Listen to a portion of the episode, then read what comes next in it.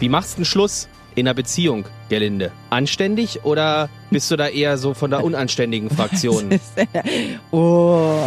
Sag die Wahrheit. Gerlinde Jenekes 100-Tage-Challenge auf 94.3 RS2.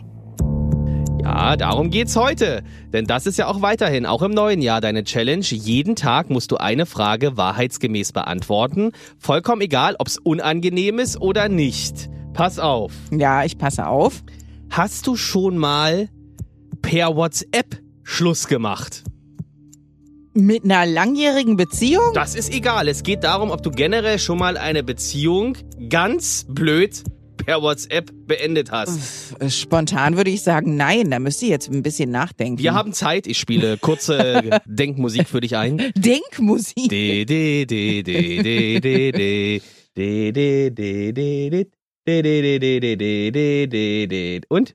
ich, äh, nein. Habe ich nicht. Noch nie? Nee. Ist ja glaub langweilig, habe ja ich sogar schon mal gemacht. Nicht. Wirklich? Ja, da war ich in der U-Bahn unterwegs zur Frau und fand das so schlimm, dass ich dann aus der U-Bahn noch geschrieben habe, danke, das war's. Und Naja, am nächsten Bahnhof also- schnell in die andere Richtung. Wenn du jemanden noch nicht lang äh, kennst, dann kannst du ruhig, glaube ich, mal schreiben per äh, WhatsApp, du pass auf, wir haben uns noch nie gesehen, aber vielleicht sollte es auch so bleiben, äh, wenn man ein schlechtes Gefühl hat. Das habe ich schon gemacht. Aber wirklich Schluss gemacht per WhatsApp, vielleicht habe ich geschrieben, wir müssen reden. Dann war schon klar, worum es geht. Aber eigentlich sagt man das ins Gesicht.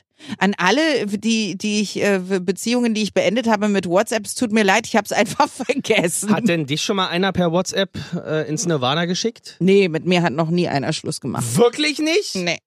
Oh, das finde ich auch so schlimm bei Frauen, ey. Es sind immer wir Männer, die vor die Tür gesetzt werden. Ja, aber weißt du, wenn du mit mir zusammen gewesen wärst, hätte ich es dir wenigstens ins Gesicht gesagt. Schön.